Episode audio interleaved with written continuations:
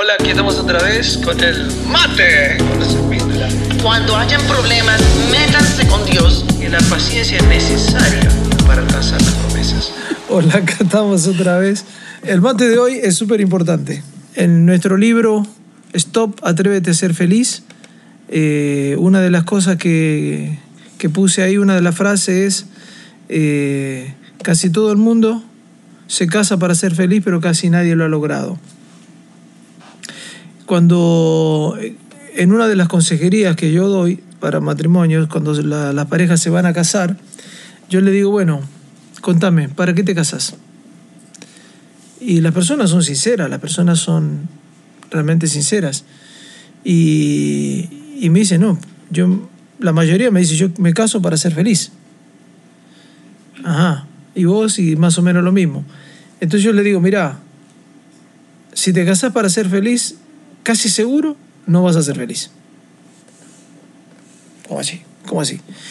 Y sí, y sí, porque no vas a ser feliz si vos te casás para ser feliz. La única manera de que vos puedas ser feliz o tengas grandes opciones de ser feliz es que te cases para hacer feliz a la otra persona. Ese es el secreto. Entonces, si, si vos te casás y te casás para, para ser feliz, estás pensando en algo tuyo. Ahora, cuando vos te casás con el deseo, con la intención de hacer feliz a la otra persona, wow, casi seguro que vas a lograr ser feliz. Por eso quiero que toquemos hoy, eh, el amor no es egoísta. Pues yo creo que es la esencia, es la esencia de todos los actos de nuestra vida, de todos los actos de nuestro matrimonio. Yo muchas veces he dicho que el problema nuestro, el problema nuestro es, son los lunes. Y recuerdo mucho, especialmente cuando vivíamos en Colombia, eh, que el problema que teníamos era los lunes, porque como nos amamos, y este es un principio básico de nuestra relación, eh, principio básico de nuestra relación que es, eh, o sea, yo me casé con el firme propósito de hacerla feliz, de que ella sea feliz. Y es increíble lo feliz que soy, solo tratando de hacer que ella sea feliz. Y, me impacta mucho el tema de, de, eso, de esos lunes en, Bogotá, porque ella, eh, yo, sé, yo sabía que a ella le gustaba salir. Le gustaba salir a dar una vuelta los lunes por la tarde y todo eso. Por la tarde, Por la tarde, por la tarde. Entonces, y ella sabía que a mí me encantaría quedarme todo el lunes acostado. O sea, acostarme el domingo a la noche y levantarme el martes a la mañana. Entonces ella empezaba. Eh, estábamos ahí recostados, ah, bueno, quedémonos, quedémonos, pero ¿para qué no vamos a levantar? Quedémonos acostados hasta mañana. Y entonces yo le decía, no, no, no, yo quiero que salgamos a dar una vuelta. Y eran los dos, era una lucha entre los dos de tratar de hacer lo que sabíamos. Eh, o sea, yo le estaba diciendo que yo quería hacer, obviamente, lo que a ella le gustaba, lo que ella quisiera hacer. Y ella, lo mío. Era como una lucha para agradarnos. Es muy difícil que una pareja sea infeliz cuando vive en esa tónica. Y nosotros vivimos en esa tónica de verdad. Pero todo es intencional. Estas cosas no nacen no nace así espontáneamente, por, no porque uno nace con la tendencia al egoísmo, uno lo ve en los niños. Una de las primeras cosas que aprenden a decir los niños es mío, no es, eh, no es vení que te presto, sino eh, es mío, no es mejor juguete para un niño que el ajeno. ¿Sí? Eso es, es así.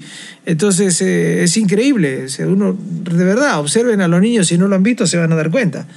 O sea, eh, tiene, vos le das un juguete acá y le das un juguete al otro, y este está mirando qué es lo que tiene el otro y va a hacer hasta lo imposible para sacárselo. El egoísmo. Mm. La Biblia dice que el amor no busca lo suyo. O sea, el verdadero amor. O sea, busca lo de la otra persona, busca eh, que la otra persona sea feliz. Así que te regalo ese, ese tip de que si vos querés ser feliz en tu matrimonio, no lo vas a hacer a no ser que tu objetivo central sea hacer feliz a tu esposa, especialmente los hombres. Quiero hablar, quiero hablar de los hombres antes de que Pato eh, tome la palabra en un momento. Quiero hablar a, a, los hombres. ¿Por qué a los hombres? Porque la responsabilidad de amar, del amor en la pareja, está sobre el hombre, no está sobre la mujer. Dios le dice al hombre, ama a tu esposa como Cristo amó a la iglesia y entrégate por ella. No le dice a la mujer, ama a tu esposo como Cristo eh, amó la iglesia y se entregó a sí mismo por ella. Es al hombre. La responsabilidad del amor, obviamente, eh, la mujer tiene que amar y dice, ámense los unos a los otros, ámense el uno al otro, y está bien. Y tiene parte del amor, pero la responsabilidad central recae sobre el hombre. Recae sobre el hombre.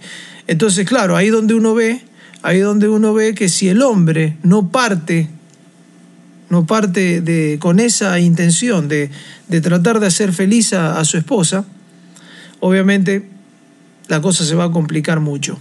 Porque hay muchas mujeres, eh, generalmente lo que ha habido en la sociedad es que la, el hombre le ha tirado esa responsabilidad que Dios le dio a él a la cabeza a la mujer. Y las mujeres, las mujeres son las que aman, las que están ahí, vení, damos besito, abrazame, pero otra vez así, no sé qué. Entonces no me pensaste y no me llamaste. Y el hombre está de la cabeza en cualquier lado. ¿Por qué? Porque no es intencional en, amar y en, y en llenar, en, tanquear emocionalmente y sentimentalmente a su esposa. Entonces tenemos el problema de que Dios nos ha dado a nosotros la responsabilidad del amor en la pareja, en la pareja. Entonces es muy importante que hombres, ustedes, tomen la decisión central, la, la decisión radical, la decisión, no sé, la decisión más importante de tu vida es, en tu matrimonio, tomar la decisión de hacer feliz a tu esposa. Si vivís con esa intención, créeme que tenés todas las posibilidades de ser feliz, de ser feliz. El amor no busca lo suyo, el amor no es egoísta, o sea, no está pensando en lo que a mí me interesa, lo que yo recibo, lo que yo necesito. Vos tenés que pensar en lo que yo necesito, eh, todos piensen en lo que yo necesito, eh, yo necesito, yo necesito, yo necesito. Bueno, el amor no es eso. El amor no busca lo suyo. Sí, es, es muy importante en todas las áreas de nuestras vidas. Eh, con nuestro tiempo. Eh, es muy importante si nosotros con nuestro tiempo estamos diciendo, eres lo más importante, eh, te estoy dando de mi tiempo, con nuestros, con, con todos los detalles, ¿no? Con las consideraciones, con el, el área sexual también. O sea, las mujeres muchas veces eh, se concentran en la casa, se concentran en los niños, se concentran en todo el mundo, pero no se concentran en que su esposo, en su relación, porque no somos, porque somos egoístas en, con respecto a nuestra relación. ¿Qué estás pensando en tu relación en todas las áreas? Eh, mostramos que no somos egoístas cuando pensamos en los planes que quiere la otra persona, en lo que la otra persona ama, como por ejemplo, si le gusta eh, eh, ir a salir, salir, entonces salgamos, si le gusta salir a comer, salir a comer, tener como apartar esos tiempos de pareja en que nosotros estemos pensando en nuestra pareja, en sus necesidades. Una cosa que, que, vos hacías, que quiero que se las cuentes, es que eh, le hemos enseñado, y a mí me fascina cuando Pato lo enseña, y se lo enseña a las mujeres, eh, no vivan en función de la casa, no vivan en función de sus hijos, vivan en función de su esposo. Allí está la clave. Entonces, claro, eh, ella tenía a los chicos, contale cómo era de intencional lo que vos hacías para porque nosotros podamos tener buenos tiempos. Sí. Eh, eh, tengo cinco hijos, quiero aclarar eso, es mucho trabajo. Los crié en Estados Unidos, la mayoría de tiempo sin ayuda. Los mejores los mejores cinco hijos, pero todos sabemos que es mucho trabajo. Hay mujeres que con un hijo eh, no tienen tiempo para su esposo, no tienen tiempo para Dios, no tienen tiempo eh, para nada. están agotadas continuamente. El esposo lo único que recibe es lo último que le quedó a la pobre y, eh, y me dicen a mí es que no puedo y yo las miro como mm", porque no son intencionales. Bueno, mi, mi meta era Silvano. Era mi prioridad de primero Dios, primero Dios. Jamás he apartado el tiempo de Dios. El tiempo de Dios ha sido, si me tocaba levantarme temprano, pero la segunda cosa más importante era Silvano. Y para lograr tener una vida de pareja, tener tiempos para hablar, yo tenía estrategias. Yo tenía estrategias. Primero, estrategia número uno para no estar histérica, estresada, agotada era obviamente estar espiritual, pero la segunda siempre dormí siesta. ¿Por qué siempre dormí siesta? Una cosita, te interrumpo ahí. Dormir cuando los chicos duermen. que es algo que las mujeres no hacen cuando son chiquitos. Eh, sí, mi prioridad no era la casa, era, era estar bien para Silvano. Entonces, cuando los niños dormían siesta, yo dormía siesta. Hay mujeres que, ay no, el niño está durmiendo, entonces voy a hacer esto y Sí, esto y esto. Cuando llega el esposo están agotadas, no quieren hablar, menos tener relaciones, tener intimidad, olvídate. Y el pobre hombre es el último y le dan lo último. Eh, yo hacía eso, era muy intencional en dormir para que cuando llegara Silvano eh, yo estuviera feliz, estuviera dispuesta, no solamente para tener intimidad, a veces él quería salir a comer o él quería, el, vámonos a cine. Y yo decía sí, yo decía sí porque estaba, eh, había descansado. Las mujeres, eh, acuérdense que las mujeres recibimos, nos entra menos oxígeno que los hombres, nos cansamos más. Entonces tenemos que ser muy intencionales en recostarnos antes de que ellos lleguen, un tiempito, recostarnos para poder ser felices, estar contentas. Siempre estuvo contenta feliz, no siempre, pero porque hay momentos en la vida que Pero uno está sí, cansado. Pero normalmente muy dispuesta, muy contenta. Oraba, oraba específicamente, Señor, muéstrame qué es lo que quiere Silvano. Muéstrame que entonces yo sabía cuando él quería ir a cine de antemano, porque Dios me lo mostraba. Y, tenía- yo le decía que sí. Y cuando tenías a los chicos adentro hasta que yo llegaba. Ah, bueno, la otra cosa que hacía era, los niños no podían eh, ver televisión, eh, no podían Salir jugar casa. videojuegos, no podían salir hasta que llegaba el papá. Llegaba el papá y la rutina que ellos nunca se dieron cuenta era que eh, cuando llegaba el papá, media hora yo dejaba que saludaran al papá, papá.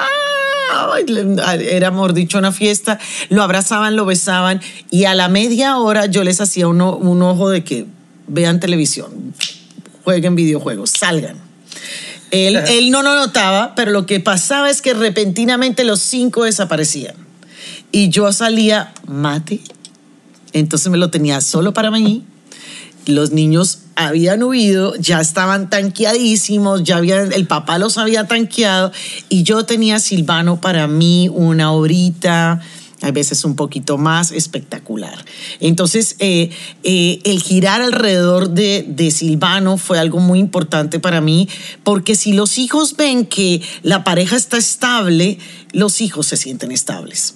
Siempre, yo te doy gracias, siempre eh, planeaste Welcome, salir. welcome. planeaste una salida, aunque tuviéramos cinco hijos, una salida cada semana, una salida máximo cada 15 días. Pero la otra es que yo también estaba dispuesta y creía que Dios podía organizar todo a pesar de que teníamos cinco hijos. Eh, bueno, yo tenía eh, eh, mi familia cerca, no, no estaban cerca, vivían lejos y Dios ponía ángeles, orábamos para que realmente pudiéramos tener ese tiempo juntos. Pero hay que dejar de ser egoístas, hay que dejar de, que la vida se nos pase y, realmente ser muy intencionales y pensar en el uno el otro, pensar. Y lo lindo era que cuando teníamos los bebés chiquitos, eh, Silvano me decía, vos descansá, yo lo cuido. Y yo le decía, no, tú descansa, yo lo cuido. Y peleábamos porque él de noche quería ayudarme, quería estar pendiente para que yo también, porque eh, y eso lo amé muchísimo, ¿no? Cómo él pensaba en mí cuando estábamos criando los hijos, cómo, cómo pensamos en uno el otro eh, que es- está cansada o él está cansado y nos compartíamos y, nos, y, y- y estábamos pendientes. Realmente aprendimos a no ser egoístas y hay una clave en esto. El- una persona no te hace feliz. Una persona no puede ser tu felicidad pero tú sí puedes ponerte la meta de no ser egoísta, ponerte la meta de pensar en, la, en tu pareja, ponerte la meta de decir, Señor, yo soy creada para ser ayuda idónea, ¿qué quieres que yo haga? ¿Cómo puedo ayudarle? Otra cosa también en los proyectos, es, hay, hay un- en los proyectos de tu esposo ay, bueno, que él haga lo que quiera, ni idea que lo que está haciendo, o te pones a orar y a clamarle a Dios para ser esa ayuda idónea en sus proyectos, en sus sueños, en lo que ellos anhelan y desean. Y algo que me impacta muchísimo, que estaba yo acá y Dios me dice, por favor, ora por los sueños de Silvano. Y Dios, eh, el sueño de él era tener una parrilla. Y eh, yo no le veía tanta importancia. Entonces, durante mucho tiempo... ¿ah? El hornito. Y un hornito de barro. Y yo veía que, bueno, no tenemos... eh, pues, ¿para qué hacemos eso? Compremos una parrilla de esas normales. Pero el sueño de él era ese y Dios me habla en la oración y me dice, pídeme los sueños de Silvano. Pídeme los sueños de Silvano. Así, porque yo pensaba, él no se va a poner a asar tanto, no, ¿a qué horas vamos a hacerlo? ¿A qué horas vamos a hacer cosas en el hornito? Y, y realmente Dios dice, y si Dios, y si Él quiere solo mirarlo, no importa, pídeme sus sueños. Cuando yo le pedí a Dios los sueños de Silvano, esa parrilla, eh, Dios no solamente nos dio la parrilla, sino que nos, me dio todos los sueños que yo quería para mi casa. Entonces, realmente cuando pensamos en el otro, cuando pensamos en los sueños del otro, cuando pensamos en lo que ellos desean, Dios nos bendice a nosotros. Dios es increíble cuando no somos egoístas. Pero hay una clave para no ser egoísta. Sana tu corazón, porque si estás muy herido, si estás... eh, si eres una persona que escasamente puedes sobrevivir para ti misma por depresiones, por ansiedades, no vas a poder pensar en, en tu pareja. Necesitas sanarte. Entonces, para poder estar pensando en la pareja, eh, continuamente estemos pensando en el otro. Yo creo que lo contrario al, al amor es el egoísmo. Y es algo que, que no es fácil porque viene ya como metido dentro del, del paquete. Del paquete tenemos esa tendencia a lo malo, esa tendencia a lo nuestro, esa tendencia, como decía al principio, que casi que nace con nosotros. Entonces necesitamos de Dios. Necesitamos de Dios. Necesitamos de Dios porque eh, en alguno de los mates anteriores hablábamos acerca del amor, del amor de Dios, del amor ágape, que es el amor a pesar de. Eh, es un amor que está enfocado en la otra persona, está enfocado en las necesidades de la, de la otra persona y no, y no en la de uno. Entonces, eh, ese amor, o sea, yo conocí el verdadero amor cuando conocí a Jesús. Cuando el Señor llenó mi vida, cambió mi corazón, cambió mi vida, cambió mi corazón de piedra por un corazón de carne. Eh, fue increíble. Yo no, cuando yo empecé a amar a Dios, creo que realmente fue cuando pude empezar a amar a las personas, pude empezar a amar a Pato y todo eso, porque hubo una sanidad en mi corazón. Dios hizo un trabajo increíble, cambió mi corazón. Entonces es muy difícil mantenerse a punta de, buena voluntad, a punta de buena, de fuerza de voluntad. Yo voy a tratar de ser lo bueno, yo voy a tratar de cambiar. Son promesas que generalmente uno las escucha por todos lados. Está bien, no peleemos más, yo voy a tratar de cambiar, porque le dice la esposa, pero es que tú no piensas en mí, no sé qué. Bueno, yo voy a tratar de cambiar. El problema es que el cristianismo te permite dejar de tratar porque que el cristianismo no se trata de tratar, sino de hacer. Entonces te- eh, Dios te permite dejar de vivir tratando y empezás a hacer. Entonces cuando Dios te llena, entonces cambia tu corazón, podés percibir y podés recibir, como dice la palabra de Dios, que todo el amor de Dios fue derramado en nuestros corazones a través del Espíritu Santo, y ahí es cuando uno puede empezar realmente a amar y amar como Dios nos ama, pensando en el otro. Entonces Dios no, nos invita a que, a, que podamos, a que podamos amar sin ser egoístas. Se puede, tenés que pensar en que ella sea feliz. Esa es la clave. Eh, muchas veces las personas, nuestra pareja está herida y cuánto estamos dispuestos a ayunar, a orar por esa persona. En vez de estar pensando es que porque no me trata así, porque no hace esto, porque no hace lo otro. Hay cosas que son profundas y necesitamos ir al profundo. Cuando no somos egoístas, podemos decir, voy a ayunar tres días por esto que le duele. Voy a ayunar para que Dios me revele por qué reacciona de esa manera. Voy a estar orando, clamando por mi pareja. Entonces, en las áreas de emocionales, cuando nosotros... eh, realmente permitimos que el Espíritu Santo nos hable qué es lo que necesita nuestra nuestro, nuestro esposo, nuestra esposa en el área en emocional, en el área física, en todas las áreas, en todas las áreas, eh, vamos a notar que aún la relación íntima es no pensar en uno, es en pensar en el otro, es pensar en lo que le gusta al otro, es pensar lo que le agrada al otro, es todo en la dinámica de la pareja, es pensar en el otro. Cuando realmente estamos dispuestos a entender y es el Espíritu Santo por qué siente como siente, qué es lo que le pasa, por qué le duele lo que le duele, eh, cuando no somos egoístas con su familia, cuando no somos egoístas con nuestro tiempo, cuando no somos egoístas con lo que les gusta, con lo que les importa, cuando en todas estas áreas tenemos que dejar el egoísmo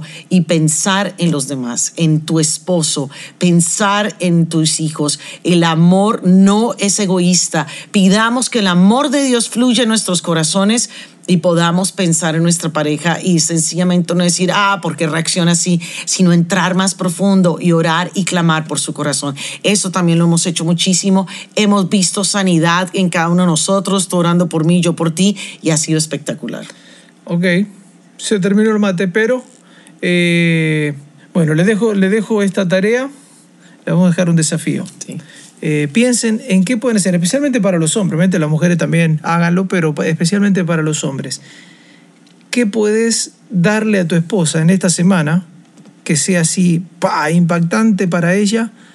Que le digas sin palabras que estás pensando en ella y que lo de ella te importa.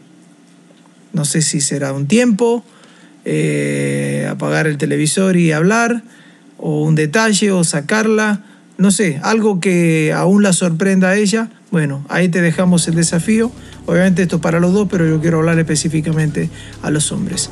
Así que el amor no es egoísta. Que tengan una gran semana en pareja. Chao.